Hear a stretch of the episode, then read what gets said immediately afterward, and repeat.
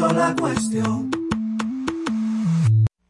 Muy buenas tardes amigos de toda la República Dominicana que nos sintonizan a través de la Super 7, 107.7 FM en todo el territorio nacional y desde ya en nuestro canal de YouTube La Cuestión. Búsquennos así mismo en YouTube La Cuestión, que ahí estamos subiendo nuestros contenidos diarios. Muy buenas tardes, Patricia Solano.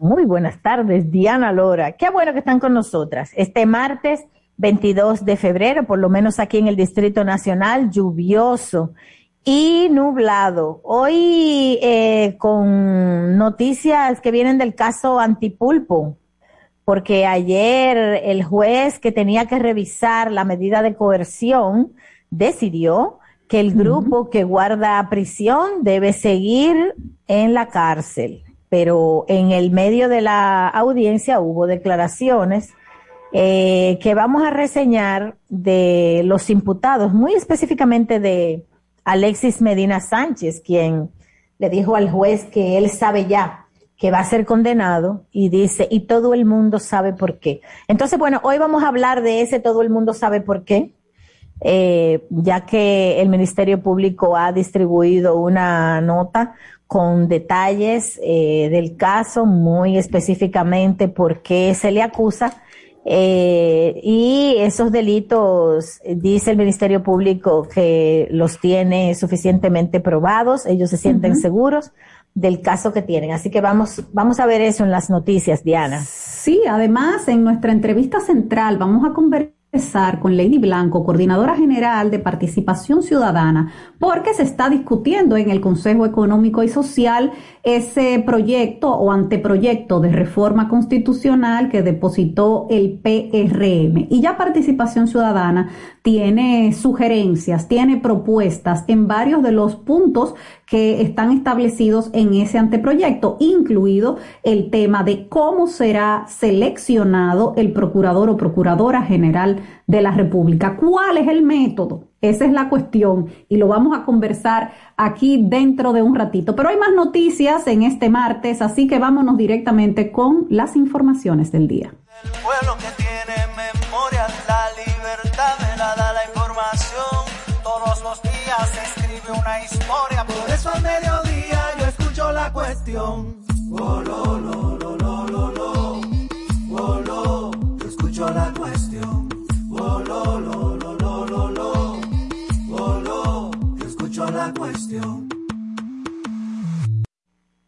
Bueno, en el día de ayer le fue ratificada la medida de coerción de prisión preventiva Alexis Medina Sánchez y otros tres imputados de la operación Antipulpo, a pesar de que eh, hicieron declaraciones, hablaron ante el tribunal para justificar eh, por qué tenían que salir de prisión. Alexis Medina dijo incluso que ha estado pasando hambre, que ha bajado de peso. Vamos a escuchar ese pedacito en el que Alexis Medina le justifica al tribunal por qué él no debería seguir el proceso en prisión.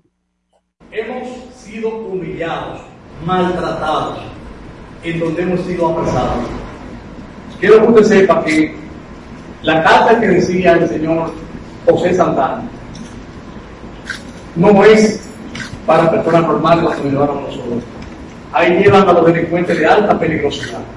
Estamos en un total estado de indefensión alimenticia. Vuelvo y traigo don Fernando a población. Don Fernando le han dado varios desmayos. Yo me desmayé dos veces también por hambre. Yo me desmayé dos veces en años por hambre. Ahí están los récords. Llegué a tener la presión de 60 por falta de alimentación. De 636 o 630. Y no es que seamos de élite. Yo de un campo de San Juan de la Maguana. Yo me como lo que sea, pero hay cosas que son incomibles. Pero los desmayos y el hambre no fueron suficientes para el juez David Timoteo Peguero, quien eh, está a cargo del séptimo juzgado de instrucción del Distrito Nacional, porque eh, confirmó la prisión preventiva de Juan Alexis Medina Sánchez y los otros tres acusados que estaban eh, pidiendo revisión. Los otros tres son Fernando Rosa, que, que dirigió el FOMPER, Huacal Bernabel Méndez Pineda y José Dolores Santana Carmona. A ellos se le estaba eh, conociendo también y todos están en Najayo, hombres. Sí, entonces a la salida, eh, Wilson Camacho, fiscal, bueno, procurador eh, encargado de la PEPCA y en este caso el caso Pulpo, dio declaraciones, dijo que lo que el tribunal decidió era algo que el Ministerio Público había planteado y es que los documentos eh, que se habían presentado ya habían sido conocidos cuando se impuso la primera medida de coerción y que entonces en la revisión eh, de hecho habían sido ya eh, conocidos en, en, medidas anteriores y que, como no había ningún cambio, ellos seguirían en prisión. Luego el Ministerio Público distribuyó una especie de resumen del caso para recordar por qué estas personas están siendo sometidas a la justicia, que vale la pena que la, lea, que la leamos porque Alexis Medina dijo, eh, que él iba, voy a ser condenado, voy a ser condenado y todo el mundo sabe por qué. Quizás aludiendo a un pretexto que normalmente en casos de corrupción es muy esgrimido y es que todo se debe a razones políticas, pero resulta que los delitos por los cuales ellos están siendo imputados, hay algunos que casi no se pueden negar. Es verdad que hay que esperar que pase por un tribunal y la prueba, pero el hecho de que él era un empresario que le vendía al Estado no se puede negar. Como tampoco se puede negar que es hermano del presidente de la República. Siendo hermano del, presidente. Exacto. Entonces, esa es una cosa que todavía en este país como que no se ha podido digerir lo suficientemente bien. Que si tú eres familia de un eh, funcionario del Estado, tú no puedes ser proveedor del Estado. Que si tú eres funcionario electo, como es, por ejemplo, el senador de María Trinidad Sánchez, tú no puedes al mismo tiempo venderle nada al Estado. Eso ha dado trabajo aquí, pero es verdad que está no solo contra la ley, está contra la ética, está contra la ética, porque es como que tú te estás aprovechando de esa, de esa posición. Pero la, acusación es todavía más grave en este sentido que tú estás mencionando, porque parte de lo que dice el expediente es que entonces con las ganancias que le dejaban esos contratos, hacía aportes de campaña a través del movimiento Tornados Fuerzas Vivas, primero a la campaña reeleccionista de Danilo Medina y luego a la de Gonzalo Castillo. O sea, eso es todavía peor. Así es, pero, ah, pero, además vamos a ver cómo eran esos procedimientos. Leo textualmente. Dice el Ministerio Público, el expediente señala que el entramado de corrupción de los hermanos Medina, Medina Sánchez llegó a materializar maniobras fraudulentas, utilizando falsas calidades, documentos adulterados, medicamentos de alto costo sobrevaluados, conduces falsos, medicamentos pagados y no entregados equipos sobrevaluados, equipos de una calidad inferior a la contratada y pagada por el Estado. Entonces, ¿qué pasa? Que tenían el pago asegurado. Porque, escuchen esta parte, llegó a pagar a través de deuda pública, o sea, el Estado, el Estado llegó a pagar a través de deuda pública equipos no entregados, amparado en la intervención del entonces ministro de Hacienda, Donald Guerrero, y otros funcionarios. Bueno, es decir, no, yo si era fuera todo el guerrero, yo tuviera mi bultico hecho en la puerta de entrada de la casa. En la puerta de entrada.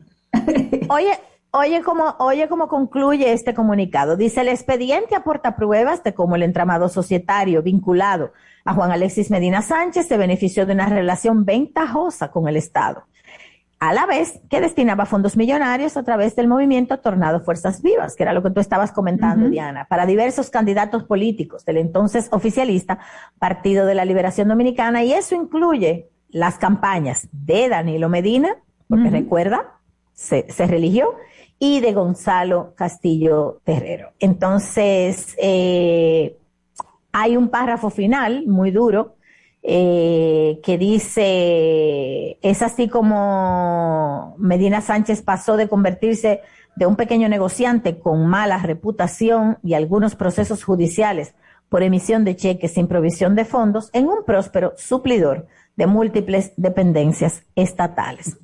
Al final, ellos anunciaron que una vez decidido que se quedan en prisión, la audiencia preliminar del caso Pulpo será fijada para el, ha sido fijada para empezar el 4 de abril y después de esa fecha se va a estar conociendo todos los lunes subsiguientes hasta que termine el proceso, es decir, el 11, el 18, el 25 de abril, el 2 de mayo, el 16 de mayo, 23 de mayo, 30 de mayo. O sea, todos los lunes, después que arranque el 4 de abril, habrá audiencia del caso antipulpo. Dice el Ministerio Público, si después de todas esas fechas se requieren más audiencias, será otro calendario por disposición del tribunal. Bueno, así va el caso de la operación antipulpo en la justicia. Eh, cambiando de tema, y por otro lado, la vicepresidenta Raquel Peña, quien dirige además el Gabinete de Salud, se ha referido hoy al tema de los lotes de vacunas contra el COVID-19 que están a punto de vencerse. Eh, dice ella que esto se debe a que muchas personas no han, no han acudido a ponerse la vacuna, hizo un llamado de que la gente vaya a completar sus esquemas de vacunación para que estén más cubiertos. Ayer decía el ministro de Salud Pública que iban a hacer unos operativos casa por casa, unos barridos para tratar de encontrar a esas personas que todavía no se han puesto la segunda y la tercera dosis eh, para hacer provecho, buen uso de estas vacunas. Sabíamos que el Estado Dominicano había contratado, comprado muchos más vacunas de las que se iban a necesitar. Eso porque en principio las primeras eh, farmacéuticas con las que se hicieron gestiones no entregaron a tiempo. Entonces, por eso fue que se tuvo que recurrir a la Sinovac de China, porque los primeros esfuerzos que fueron con AstraZeneca eh, fue a cuentagotas que fueron llegando. Entonces, resulta que ahora el Estado tiene una cantidad de vacunas eh, de más y que se les van a vencer. Por eso probablemente la salida sea hacer donaciones a otros países. De hecho, la, vicepresidenta dijo que con respecto a esa posibilidad ya han hecho contactos con otras naciones y que el Estado Dominicano está en la mejor disposición de donarlas. Pero señores, aprovechen. El que todavía no se ha puesto la segunda, ¿qué es lo que está esperando? Y el que no se ha puesto la tercera, vaya y póngasela. Bueno, y de todas maneras, aunque todas esas razones que tú has dicho son válidas, eh, ha habido una falla en la comunicación gubernamental. Eso yo creo que está a la vista de todos, porque el gobierno no debió anunciar el fin de las restricciones antes de que todo el mundo se vacunara, sobre todo si tenía conocimiento de que todas esas vacunas estaban a punto de vencerse. Entonces aquí nosotros estamos viendo cómo no hay coordinación entre la comunicación gubernamental, especialmente de presidencia y salud pública, a pesar, a pesar de que la que dirige el gabinete de salud es la vicepresidenta de la República. No la hay esa comunicación. ¿Por qué? Porque si, si se hubiese juntado la información que nada más la sabían ellos, hay un montón de lotes de vacunas a punto de vencer que se están quedando porque la gente no va y se vacuna. Si tú pega, coge esa punta y la junta con esta otra punta, vamos a anunciar ya el fin de las restricciones porque ya no son necesarias. Tú haces así, hey, deténganse. Vamos a hacer una cosa. Vamos a decirle a la población, señores, solo estamos esperando que todo el mundo se vacune ya para quitar las restricciones. Entonces, vamos a vacunarnos todo en una semana, vamos, en los próximos 10 días. Vamos a terminar de vacunarnos y entonces vendrá el fin de las restricciones. Pero se anunció el fin de las restricciones y ¿qué está pasando? La gente pensó que quitaron el COVID. Como incluso se, se, podría usar como, como algún tipo de incentivo. O sea, es decir, aquellas empresas, por ejemplo, que en cuya, cuya plantilla de empleados ya esté completamente vacunado, puede levantar todas las restricciones. Ese tipo de incentivos. Todo tipo de incentivos, exactamente, para que, ah. para que los que faltaban se vacunaran. Había un montón de cosas que se podían hacer para que esas vacunas no se pierdan. Porque fíjate, que esas vacunas se pierdan es un dolor muy grande. Es dinero que se vota en un país que necesita. O sea, aquí hay mucha gente que vive muy por debajo de la línea de la pobreza como para que nosotros estemos votando dinero. Eso es lo primero. Segundo, porque el gobierno queda mal. Porque si tiene que votar vacunas que se vencieron, eh, aunque tengan todos esos eh, explicaciones que estábamos comentando al principio, de toda manera, eso no se ve bien. Entonces, había muchas formas de hacerlo, pero definitivamente ahí hubo como un desfase. El presidente anunció el fin de las restricciones y entonces estaban toda esa vacuna ahí quedándose y, más que vienen. ¿Qué nosotros que, que luego vino una aclaración de salud pública que yo también entiendo que debió ser parte del discurso del presidente. O sea, esa parte en la que luego por resolución salud pública dice, pero en el transporte público se va a seguir eh, exigiendo la tarjeta y se va a seguir exigiendo el, eh, la mascarilla, perdón, era la mascarilla, se va a seguir exigiendo la mascarilla. Claro, ese tipo de cosas también debió haberlas dicho el presidente para que no se entendiera qué es lo que entiende toda República Dominicana, que fue que todo se quitó, ya, fue, bye bye, chao, se acabó el Entonces, entonces, ¿qué vamos a hacer? Bueno, ya la vice ha dicho que el gobierno está estudiando donar las, las vacunas que están a punto de vencerse. ¿Y a quién se le vamos a donar? Bueno, el vecino más cercano, que además es el más pobre de todo el hemisferio, es el que tenemos al lado. Pero aquí, el, la narrativa del gobierno hacia Haití es muy complicada o sea, lo del muro, lamentablemente, es cualquier cosa menos una política de buena vecindad. Aunque tú oigas mil gente diciéndote que eso, que tenemos derecho, que los haitianos están de acuerdo, que así es que tiene que ser. Mira, eso es hostil.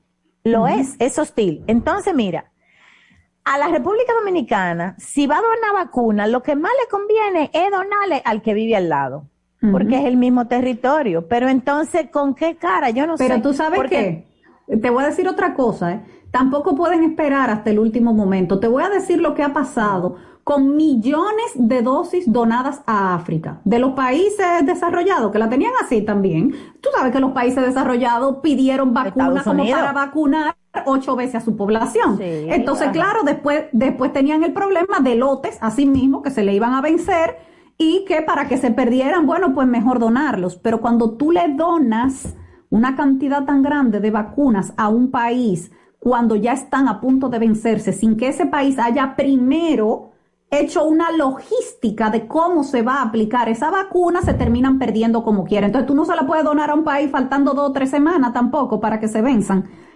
Eso es con tiempo que hay que hacerlo para que ese país se pueda preparar su logística para aplicar esa vacuna, que incluya hasta el tipo de jeringuilla que se va a utilizar para aplicar la vacuna. O sea, es una logística que hay detrás de todo eso. Sí, todo indica que todo eso probablemente se vaya para la basura y que hayamos perdido el dinero. Pero bueno, Esperemos que pero nosotros los dominicanos estamos muy espléndidos últimamente. Mira, nosotros estamos tan espléndidos que nosotros preferimos hacer un muro en la frontera antes que hacer cumplir la ley de migración. Porque eso sí no ha podido nadie, hacer cumplir la ley de migración. Nadie. Y eso, que cada cuatro años el que asume la presidencia jura cumplir y hacer cumplir, pero mira, hacer cumplir la ley de migración, eso es un reto demasiado grande. Más fácil se me levanta un muro de 1.700 millones de pesos que hacer cumplir la ley de migración. Y me, eh, gracias por los comentarios que nos hicieron. Al, el programa de ayer, que hablamos solamente del muro, está en el canal de YouTube. Nosotras no estamos en contra de medidas migratorias. Nosotras lo que pasa es que pensamos que el muro no es esa medida. Es cara y no pensamos que resulte. Eh, además, Aquí está todo el mundo, bueno, todo el mundo no, aquí la gente que está celebrando el muro, te hablan como si tuviéramos en el desierto de Sahara. A ellos se le olvidan que tú coges un bote de cabo haitiano y tú caes en Manzanillo en dos horas en una yolita. Entonces, si los dominicanos cogen yola para Puerto Rico, desafiando ese oleaje del canal de la Mona, los haitianos cogen yola para Bahamas y los dominicanos también, dime tú, y que la frontera y que la frontera tiene 360 y pico de kilómetros y son 54 de verja que se van a construir. Mira, pero que somos una isla de costa a costa. O sea, en el mar, ¿qué vamos a hacer en el mar? ¿Entiende? O sea, los blogs no pasan por el mar, ahí está el mar, entonces, bueno, es como un poco, les recomiendo mucho un artículo que se llama Muros, de Pedro Delgado Malagón, y que publicó el periódico El Caribe hace unos tres, cuatro meses. Nada más le voy a leer esta frase de Saramago con la que comienza el artículo y dice, cuando uno levanta muros, está volviendo a la Edad Media. Si no encuentras ninguna otra forma de resolver los problemas humanos, estás dando marcha atrás en el tiempo. Eso es lo que estamos haciendo los dominicanos. Vamos a la pausa. Cuando regresemos ya tenemos con nosotras a Lady Blanco de Participación Ciudadana. Vamos a hablar sobre la propuesta de reforma constitucional, el anteproyecto que se está discutiendo en el CES y qué propone Participación Ciudadana en temas tan neurálgicos como el método de selección del Procurador o Procuradora General de la República. Volvemos.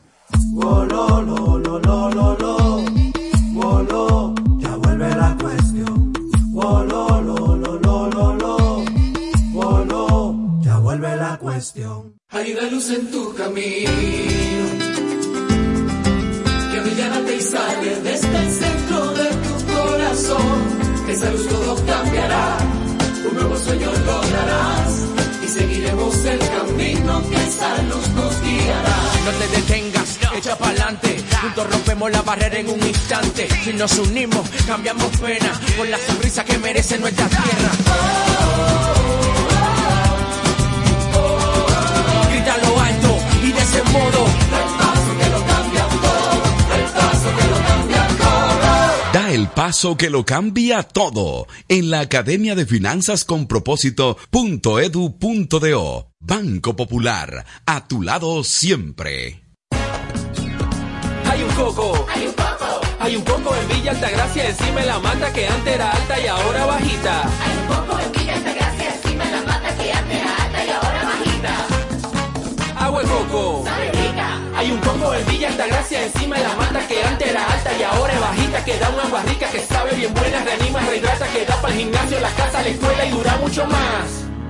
Rica agua de coco, porque la vida es rica. Diez años duré en lo mismo. Y eso, que mi mamá y mi vecina me lo decían, no vale la pena. Y yo ni cuenta me daba que tenía que salir de eso. Hasta el día que puso en peligro lo más valioso, mi vida y la de mi familia. Ahí supe que esa relación tenía que terminar. Una vida sin violencia es posible. Cuenta con el Ministerio de la Mujer para conseguirlo. Línea de emergencia asterisco 212. Confidencial, sin costo y disponible las 24 horas. Conoce más en mujer.gov.do o en nuestras redes sociales MMujerRD. Llama al asterisco 212. Ministerio de la Mujer. Estamos cambiando. El Banco Central regula el sistema financiero, diseña y propone a la Junta Monetaria las normativas necesarias para el funcionamiento eficiente del sistema financiero, contribuyendo con la estabilidad y el crecimiento de la economía. Banco Central de la República Dominicana, por la estabilidad y el crecimiento.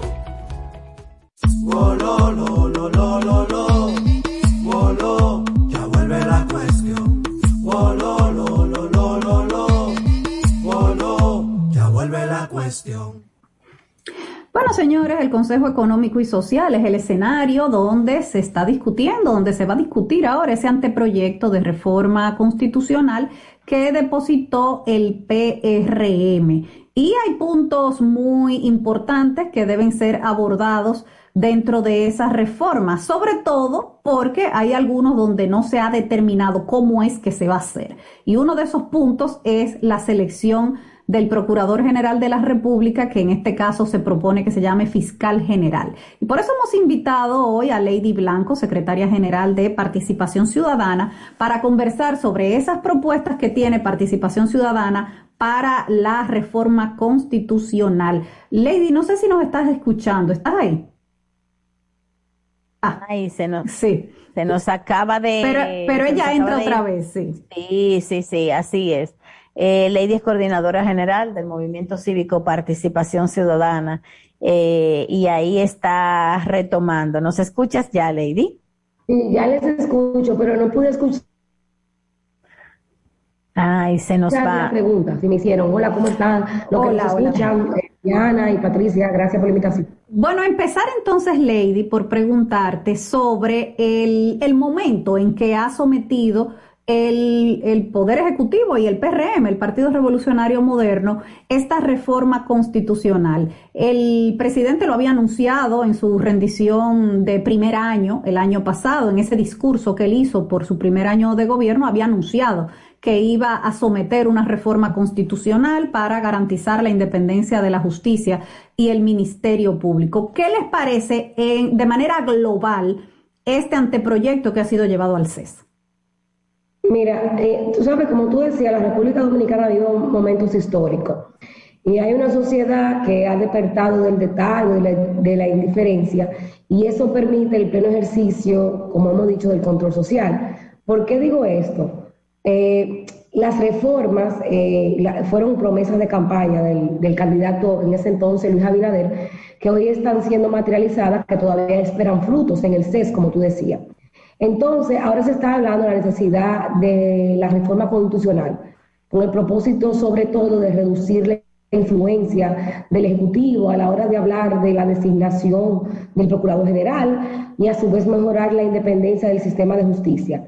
Traducido todo esto en una, en conformación del CM, del Consejo Nacional de la Magistratura. Ahora bien, el anteproyecto que...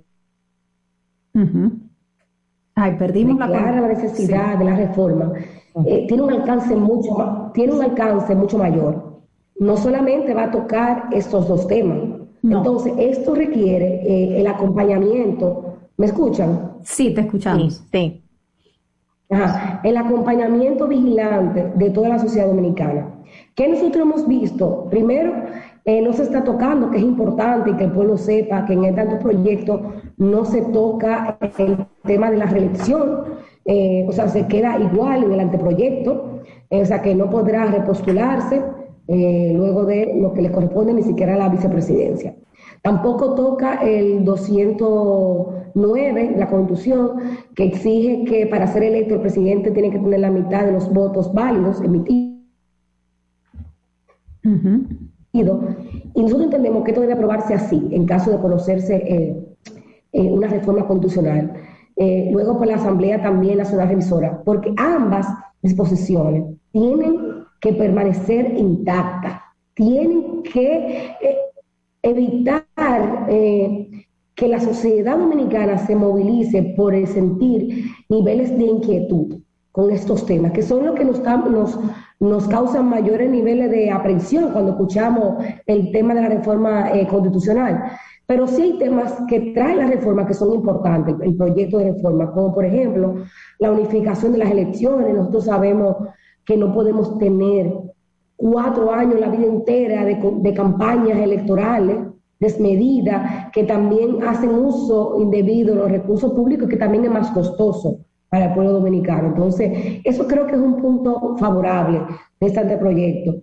Hay otros puntos como el tema apartidista para formar parte de altas cortes y eso es fundamental. Sin embargo, no se toca en el anteproyecto o no lo vimos eh, al Tribunal Constitucional y nosotros entendemos que debe también tener esa misma categoría. Y un tema que no toca el anteproyecto, que sí nos sorprende, es el hecho de que para formar parte de las, tanto de la Suprema Corte de, Justicia como de otros, eh, otros altos, eh, altas cortes de la carrera judicial. Y para nosotros eso es fundamental de cara a fortalecer la carrera judicial, pero también de cara a la verdadera justicia. Sí, en el, eso muy, o sea que hay puntos que son importantes. Sí, bueno. Hay puntos que eh, son importantes. Eh, ese es importantísimo porque fortalecer la carrera judicial es lo que nos va a asegurar, no de inmediato, pero sí paulatinamente en el tiempo, tener una justicia alejada de todos los intereses, porque tú ahora mismo pudieras buscar personas apartidistas, pero si no hay una carrera judicial, también tú pudieras tener personas que responden, por ejemplo, a intereses corporativos. Y eso es lo que tú tienes cuando los jueces son eh, nombrados a dedo. Cuando no hay una, pero cuando hay una carrera ya es diferente, porque tú tienes gente que viene desde el principio. Exactamente, ¿no? Adelante. Y por eso es importante que cuando ya se está conociendo, nosotros vamos a depositar nuestras recomendaciones al anteproyecto en el, en el marco de las mesas que está trabajando el CES, es importante que toda la sociedad dominicana esté pendiente, porque si vamos a abocarnos a una reforma necesaria, sobre todo para dotar independencia al Ministerio Público, que era el eje central, aunque ahora hay 40 puntos, es importante que la sociedad dominicana esté pendiente, porque vamos a verdaderamente a fortalecer la carrera judicial. No podemos dejar eh, de paso eh, que, que, no se tomen en cuenta temas como este, que fortalecen la carrera judicial y la misma independencia, como decía. Lady, vamos a hacer una pausita y cuando regresemos, entonces vamos a hablar sobre ese cabo suelto que quedó en ese anteproyecto que es el método de selección del procurador o procuradora general de la República. Ya volvemos.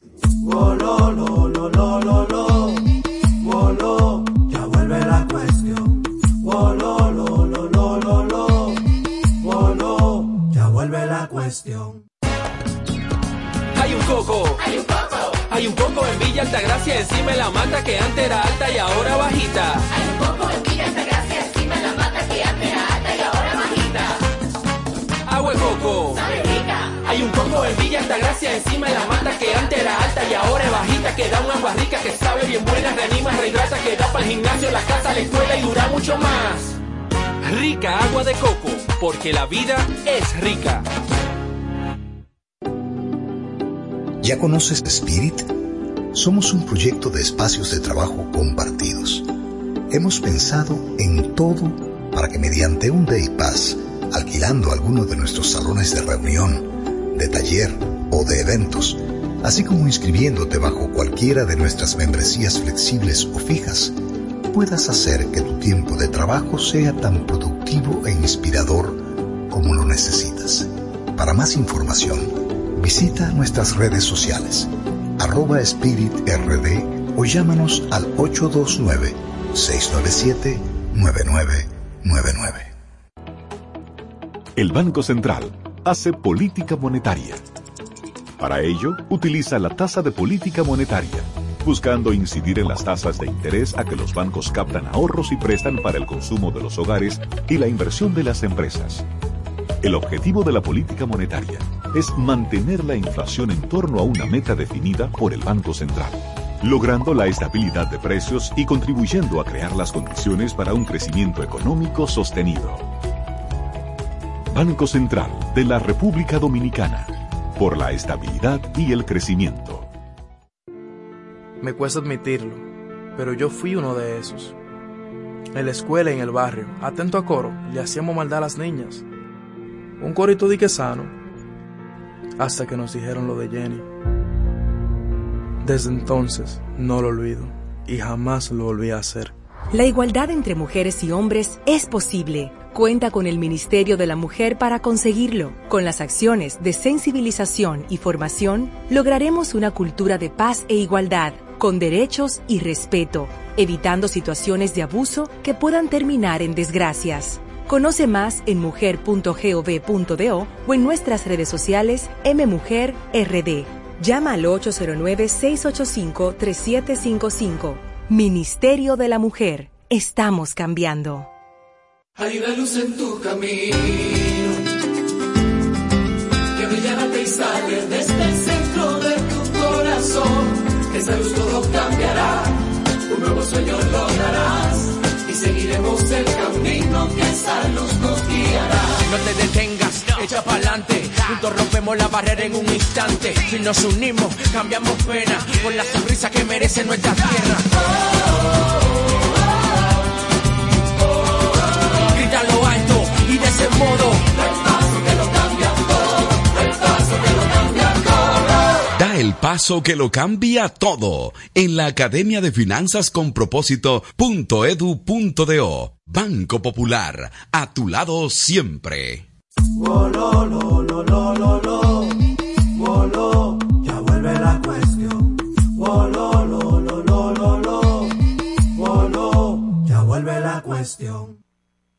Seguimos conversando con Lady Blanco, secretaria general de Participación Ciudadana, sobre las propuestas de esta organización para la reforma constitucional, ese anteproyecto que ya se está discutiendo en el CES. Lady, tal vez lo más notable es que se ha dejado a la discusión, que no está contenido en el proyecto que depositó el PRM, el método de selección para ese fiscal general que vendría a sustituir ese nombre, la figura del procurador o procuradora. ¿Qué propone participación ciudadana eh, a ese respecto? ¿Cómo? ¿Cómo lo elegimos? Mira, el anteproyecto sorprende dejando a la ley, es decir, al Congreso, la forma en cómo se designará eh, el fiscal general, porque así que le- ya le cambia el nombre. Pero eh, lo que a nosotros nos genera incertidumbre es que la designación recae sobre el Consejo Nacional de la Magistratura, ¿verdad? Pero ese Consejo Nacional de la Magistratura debe estar debidamente reestructurado, ¿verdad? Claro. Pero debe quedar en la Constitución y ahí hay un vacío, porque nosotros nos sorprendió que en el proyecto no trata el tema. Eh, entonces, esto es uno de, la- de los temas que nosotros entendemos que es fundamental, porque ahora mismo la influencia del presidente en el pleno del CM es, es evidente. O sea, el presidente tiene cuatro votos.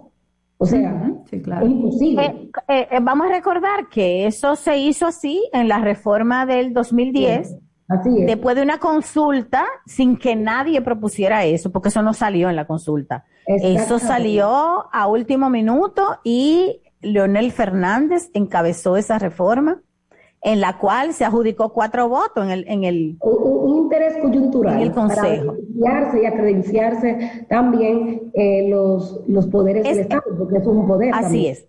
Esto le permitió la encabezar, eh, o sea, en- en- encabezar el Consejo de la Magistratura con esa, esos votos, le permitió mayoría para decidir quién eh, dirige la Suprema Corte de Justicia, todos los jueces de la Suprema, eh, nombre del procurador, por supuesto. Eh, Entonces, un control que no es sano para la democracia.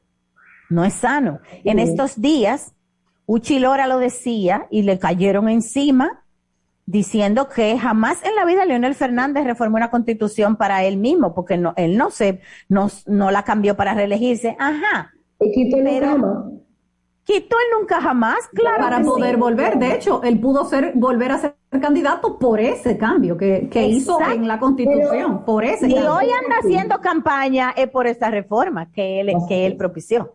Y por eso es importante que nosotros como sociedad vayamos entendiendo que cuando hablamos de reforma constitucional, la gente tiene que estar vigilante. Es que no es lo que quieran los partidos políticos, la representación congresual. Es que si nosotros vemos que en algún momento los intereses malsanos quieren hacerse a través de la constitución, pues hay que salir a marchar. Y eso, es- eso es lo más importante. Ah, ahora, Lady, eh, el proyecto no dice que sea el Consejo Nacional de la Magistratura que lo elija. Esa es la propuesta de participación ciudadana, ciudadana que sea a No. través del Consejo. Sí, nosotros hemos dicho que sea a través del consejo, pero un consejo que tiene Reformado. que estar reformulado. Reestructurado. Exacto, quitando como de toda forma la figura del Procurador General de la República, uno, porque no tiene sentido, y segundo, eh, identificando otras, otras personas, estructuras de, de- de la sociedad que puedan formar parte también del Consejo Nacional de la Magistratura. La academia, por ejemplo, es un ejemplo de ello. Entonces, habría De- que ver. déjame, expli- déjame explicar lo del, lo del procurador, que quizá la gente no entiende. Como estamos hablando de nombrar, ¿quién nombra el procurador? Quizá la gente no entiende. El hecho de que el procurador sea miembro del Consejo de la Magistratura, como dice Lady Blanco, no tiene sentido. No en este contexto en que, en el que el presidente quien nombra el procurador. Porque entonces le da dos votos al presidente. Si el, si el procurador es su subalterno y no es alguien independiente, porque ahora mismo estamos viviendo una etapa de un Ministerio Público independiente después del nombramiento de Miriam Germán. Pero eso no es la, la, eso no ha sido la costumbre. No, y oye, Patricia, hay que estar claro que esa voluntad del presidente puede cambiar en el camino. Mañana. claro, mañana. Y aparte, y aparte de eso, es que depende, depende actualmente del decreto. Y puede venir, imagínate que viene una, una reelección, bien. Puede ser que venga otro partido y entienda que eso no representa la voluntad de ellos entonces ya, por decreto. Pero ahora, ese no es el único motivo por el cual no debe pertenecer al Consejo Nacional de la Magistratura, porque una vez el procurador sea independiente, digamos, ya por, por reforma constitucional, tampoco debería estar en el Consejo, porque ese procurador es el que va después a llevarle casos a los jueces, ese Ministerio Público. Entonces él mismo va a evaluar los jueces a los que le va a llevar los casos. Ahí hay un conflicto de interés evidente. Marcado. Y mira, claro. Creo que, ah, como estamos hablando del Ministerio Público, creo que algo importante que la ciudadanía tiene que entender es que con este, este proyecto, que es algo que hemos visto positivo, porque fue una de las, de las luchas que hemos llevado nosotros con el tema del Ministerio Público, es que le quita la responsabilidad al Ministerio Público de la política criminal del Estado, así como también, señores, del control y la administración de las cárceles. Eso es algo positivo. Nosotros tenemos que tener un ministerio público que se concentre en la investigación y la persecución. Perseguir el delito. Eso debe ser para que tengamos verdadera eficiencia y que el uso de los recursos del Ministerio Público pueda pues, pues, para el trabajo mayúsculo que le corresponde. Ahora, aquí en todo esto hay un tema político también, Lady. Ya tanto el PLD como la Fuerza del Pueblo, a través de diferentes eh, dirigentes, incluso en la Fuerza del Pueblo, hasta el propio Leonel Fernández, eh, se ha referido al tema de la reforma, diciendo que lo que la, Constitución necesita es que la respeten, no que la reformen. Esa fue la frase que, que utilizó Leonel. dejando, dejando ya entrever que ellos no van a votar a favor de una reforma constitucional. Y evidentemente el PRM solo no puede necesita los votos de la oposición, eh, por lo menos de alguna parte de la oposición, para que una reforma así pase. ¿Cómo ven ustedes eh, esta, esta situación política en la que tú tienes dos partidos mayoritarios, porque lo son, diciendo que no hay que hacer ninguna reforma en este país? Mira, eso va a ser un gran reto que tendrá el CES. Acuérdate que eh, en el CES se está conociendo y ellos están sentados y vamos a ver la, la, voluntad política y también cómo pueden, qué van a negociar, porque lamentablemente en nuestra cultura política, que no es una cultura política de consenso per se para servir a la ciudadanía, para darles herramientas que fortalezcan el Estado, hay siempre unos niveles de negociación, como dicen ellos, a puerta cerrada, que muchas veces nosotros desconocemos y casi siempre la sociedad lo desconoce. Y por eso que decimos que hay que estar pendiente, porque para que esto se, eh, se reforme, hay que tener la voluntad de los partidos políticos, de contar con una eh, media mayoría para pasar esto. Y se supone que en el CES se va a discutir y los partidos políticos van a ir llevando sus posiciones y el sector social sus posiciones. Entonces hay que ver si eventualmente a través del CES se logra algún consenso, que de verdad nosotros esperamos que sí, para que pueda haber eh, eh, unos niveles de institucionalidad mayor, sobre todo eh, en temas como las altas cortes también, que sean personas que sean apartidarias. Esos son temas que son centrales para el fortalecimiento de la institución, de la institucionalidad. Y en el caso, Lady, de la iniciativa legislativa popular, de, de, esa herramienta que pudiera usar la ciudadanía para proponer, proponer proyectos de ley en el Congreso, para proponer eh, eh, todo tipo de iniciativas, no depender de lo que quieran proponer los partidos. Em, hay, hay una propuesta dentro de ese anteproyecto de reformular lo que se bajaría la cantidad de, de, de firmas necesarias para llevar eso, pero ¿qué proponen ustedes? No, mira, nosotros siempre hemos dicho que esos son mecanismos de control social que han estado totalmente inoperantes en el Congreso. Eso no se ha usado. Eso nunca se ha usado, pero tampoco se ha legislado, porque se supone que la Constitución llama a regular la iniciativa popular eh, legislativa a través de, una ley. Y, en su, en su, en su, con un marco regulatorio que no ha habido voluntad política de ninguno de los actores desde el 2010. Estamos hablando de más de cuánto estamos en el 2022, más de 12 años, ¿verdad? Sí. Entonces, eh, ahora mismo la, la, propuesta del Ejecutivo que nosotros vemos favorable es que debes, para que verdaderamente pueda ser ejercida, tiene que tener un mínimo de 25 mil ciudadanos, que eso es como 0.5 de los inscritos en el padrón electoral. Estamos hablando de los inscritos en el padrón electoral. Y eso es importante porque ahora mismo son el 2%, que son más de 150 mil firmas, señor. Entonces ya de por sí de por sí, como está estructurado actualmente, es excluyente. Entonces, esa es una iniciativa que nosotros hemos visto eh, muy positiva de este proyecto. Muy bien.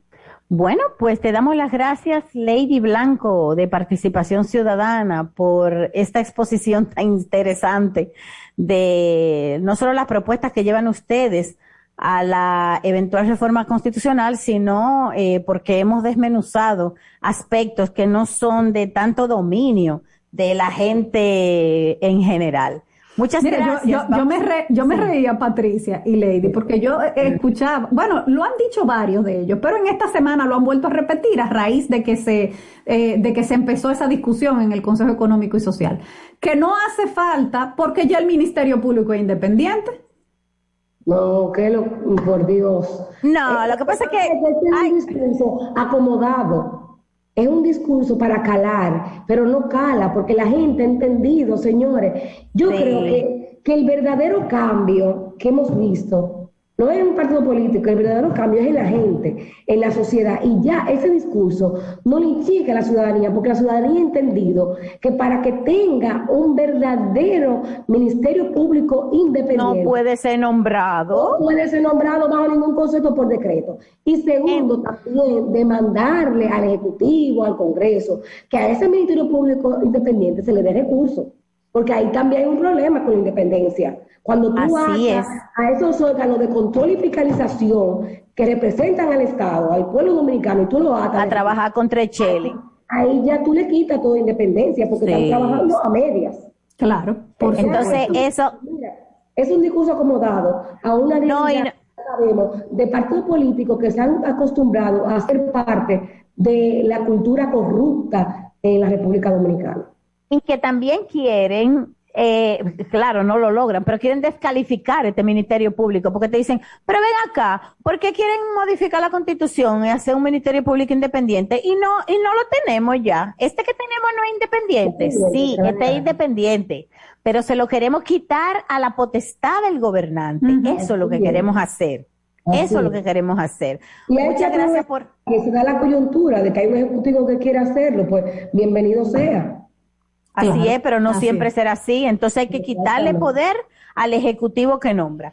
Vamos a la pausa. Muchas Muchas gracias. gracias, Gracias, Lady, Lady. Blanco. Regresamos en breve.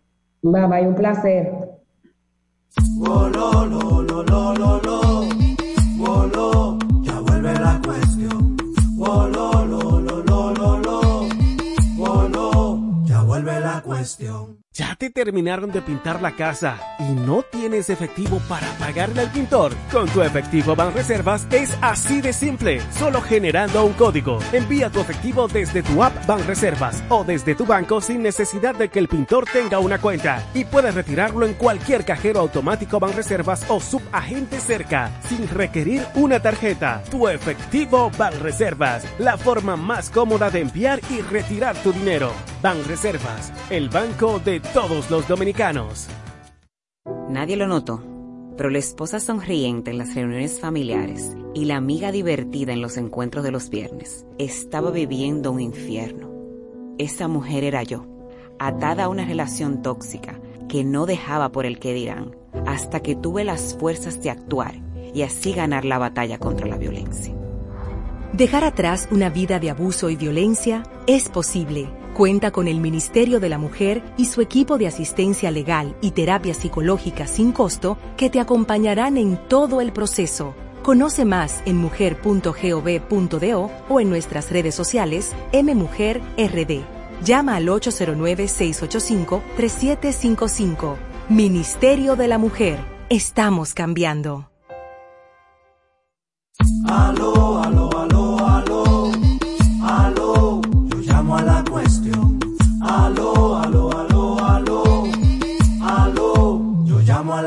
cuestión. 809-565-1077. Buenas tardes, la cuestión. Hola, buenas. Ahí, Ahí está, está. la- ahí está, buenas, Buenas adelante. tardes. Sí, Buenas tardes, Diana, Patricia, todo el pueblo dominicano. hola, ¿qué tal? Le habla, le habla Samuel Valdés. Diana Hola, diga, Samuel. y Patricia, realmente como dijo la señora que estaba hablando ahí, ya este pueblo abrió los ojos, ya este pueblo está claro. Y eso es lo más conveniente, una justicia independiente, pero que no sea nombrado por el Poder Ejecutivo, para que no tenga que doblegarse al poder. Realmente el pueblo está pendiente de esa reforma. Por otro lado, Diana, para aprovechar, yo quiero saludar a- al presidente Hipólito Mejía, que está de cumpleaños hoy, 81 años cumple hoy. Larga vida y mucha salud, señor presidente. Oh, vaya, 81 ya. Gracias por su llamada. Buenas tardes, adelante. Muy buenas tardes, Diana. Un saludo. Hola, ¿qué tal? Muy bien, adelante. Esqueleto, Santo Domingo Norte. Y es el caso del jovencito que murió el día pasado, un, un joven menor de edad en Villamella, que se quiso confundir como que era una turba. Eh, en este momento, la mamá de este jovencito ha estado permanentemente recibiendo amenazas. Y esto ha estado, señores, tranquilizando eh, eh, esta comunidad. Esa gente son de Cotuí, viven aquí en Villamella y hoy han estado recibiendo permanentemente amenazas de tal manera que ese señor está buscando casa prestada fuera de aquí de Villamella para dejar eso así y irse, que no se le está garantizando a esa señora su tranquilidad y estamos muy preocupados aquí en Villamella. Muchas gracias. Gracias, gracias a usted por su llamada. Buenas tardes. Hola, Un oyente nos escri- Sí. Un oyente nos escribe, di que hace mucho que no se oía el hijo Cleto. Hola. Ay, Hola, ¿qué verdad. tal? Sí. Con. Señores, dice, dice Altagracia que a la propuesta del señor senador de Santo Domingo Este hay que ponerle pasos, que me inscriban ahí, que yo voy. Y por otra parte, Lo de la extinción de dominio. Sí, lo de la extinción de dominio. Sí, que me pongan ahí que yo voy. Eh, por otra parte, el señor Alexi Medina, ¿ustedes creen que lo único que se le salvó a él fue la Lotería Nacional?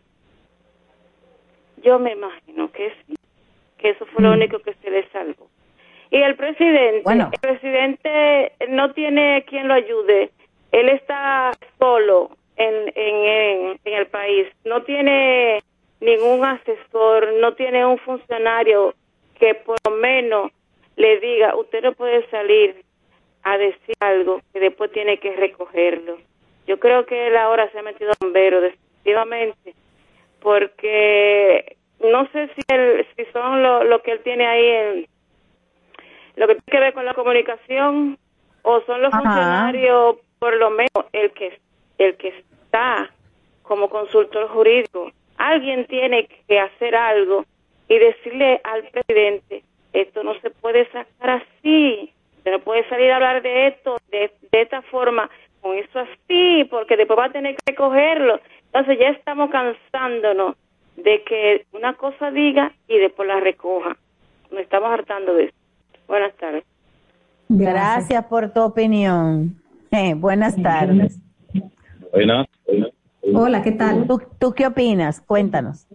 Sí, este, yo sé que gente del sindica- del sindicalista lo pusieron eh, a dirigir a otro, la, la Kennedy, el, el, el vaina esta de la Kennedy. Pero se escucha muy mal. Vamos a cambiar esa línea. Llámenos de nuevo. Buenas Sí, tardes, adelante. Sí. Hola, diga. Ah, aló, buenas, Patricia. Patricia, estamos Hola. de acuerdo con que se lleve a la Constitución la, la nueva justicia, como también estamos de acuerdo con la ley de extinción de dominio que está buscando firma Antonio Taveras, ¿no? Sí. Tú sabes que yo me quedé pensando esa, de eso de la buscadera de firma, porque Antonio Tavera tuvo recientemente todos los votos, que fueron muchos, yo entiendo que él ganó como con un millón de votos para que eh, ocupara ese puesto en el Senado. Yo pienso que él no debe salir a buscar firma. Él lo que debe es eh, quizás explicar hasta la saciedad de qué se trata la extinción de dominio, porque ese nombrecito es como raro. La gente no está acostumbrada a ese término y no entiende bien de qué se trata. Quizá nosotros también desde lo- los medios de comunicación deberíamos de explicar más y mejor qué es eso para que la gente entienda. Por- Yo tengo y otra lectura también. así le puede hacer presión a los dirigentes políticos que en su mayoría no quieren a- eh, aprobar esa ley. ¿Cuál es tu lectura, Diana? Bueno, él pertenece al partido de gobierno, al partido mayoritario, que tiene mayoría en la Cámara de Diputados y mayoría en la Cámara de Senadores. Si Él tiene que salir eh, a eh. buscar firma, si tiene que salir a buscar firma es porque no cuenta con el apoyo del partido. Bueno, él fue en la boleta del PRM. Ah, entonces me Él llama fue en la boleta del PRM. Él, él Sí, no es entonces él no, él no. Él no es. PRMista. Él es una persona que había hecho política independiente y que fue eh, buscado por el PRM para ganar en esa demarcación y ganó. Y ganó. Pero él no es del PRM. Fíjate que casi muchas de las cosas que él dice no son apoyadas por la mayoría. Él no está con el barrilito. Él no coge barrilito. Pero ve y pregúntale al de María Trinidad Sánchez o al de, no sé, cualquiera. Todito cogen barrilito. Los únicos que no cogen barrilito son él, Faride y el presidente del Senado, entiendo yo. O Ellos sea, son, ellos es- tres nada más.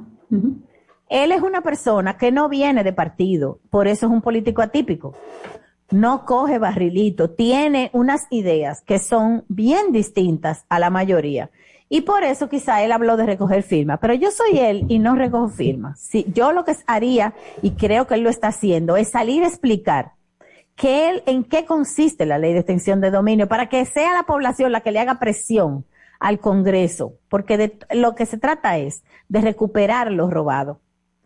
Y esa ley, hasta ahora no tenemos suficientes garras para recuperar lo robado porque la clase dirigente se ha hecho unas leyes a la medida para poder hacer y deshacer. Entonces, de eso que se trata. Con esa idea, señores, terminamos porque se nos acabó el tiempo. Así es, mañana nuevamente estaremos aquí, Patricia Solano, Diana Lora, en La Cuestión. Bye bye, tengan un feliz resto del día.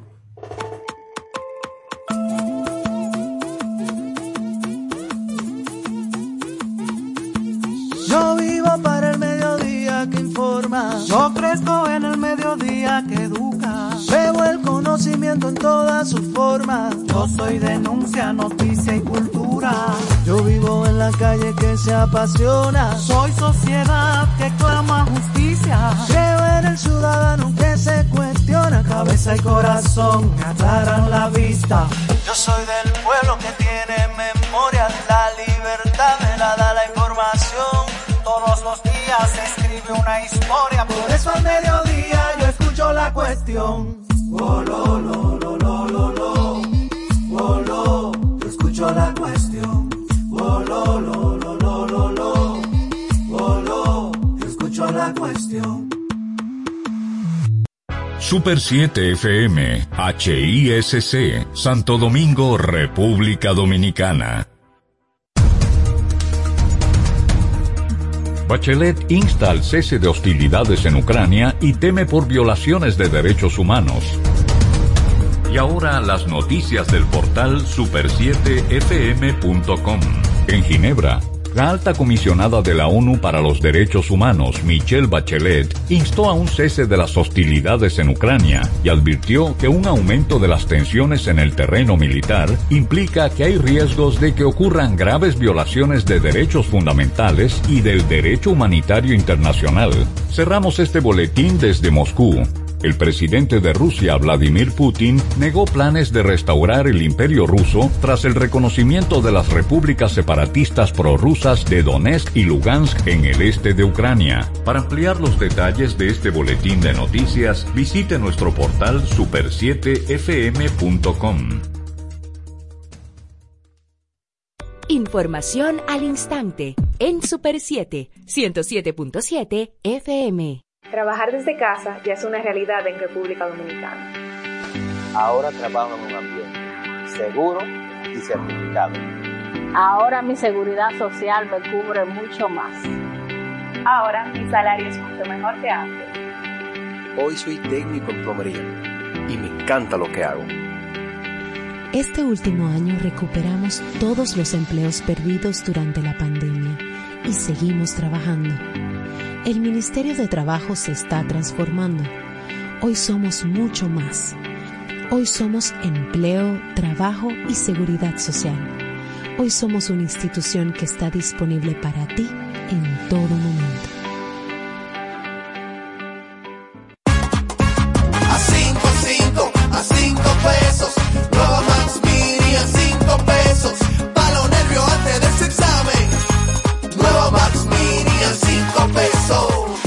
Max Mini, para esos raticos de hambre, por tan solo 5 pesos. Disponible en colmados. Max Mini, perfecta para tu bolsillo. Con la mirada en el futuro y con los pies en el presente. Junto a ustedes, nos mantenemos innovando. Super 7. Información directa al servicio del país. La información basada en hechos. De lunes a viernes sintoniza El Imperio de la Tarde con Héctor Herrera Cabral, Abelino García, Jaime Rincón y Miguel Tavares. De 4 a 6 de la tarde. Informativo, espontáneo y con diferentes puntos de vista. El Imperio de la Tarde por la Super 7. Estamos en una etapa crítica de contagios por COVID-19. Debemos reforzar las medidas sanitarias. Mantén una distancia sana. Lávate las manos con frecuencia. Continúa con la desinfección de las áreas. Utiliza tu mascarilla. Evita aglomeraciones. Por ti y por todos, sigue cuidándote. Somos Super 7. Nuestra programación a solo un clic. Descarga los podcasts de tus programas favoritos en domiplay.net. Inicia tu día informado de forma directa, clara y precisa con el equipo de la Super 7 en la mañana, un espacio que busca las fórmulas idóneas para entender el acontecer nacional e internacional. Desde las 6 de la mañana te presentamos una mirada detallada a las noticias que marcan cada jornada bajo los análisis y comentarios de Cristian Jiménez, Rosario Medina, Julián Roa y Tania María, José Francisco Arias y Bartolomé Pujals. La Super 7 en la mañana, de 6 a 10 de la mañana para todo el país por la Super 7. Día a día, comprometidos con la ciudadanía, apostamos a una democracia justa y equilibrada, participando activamente junto a nuestros oyentes en la construcción de un periodismo ciudadano, colaborando activamente en ser voces de cambio para una mejor nación. Super 7, información directa al servicio del país.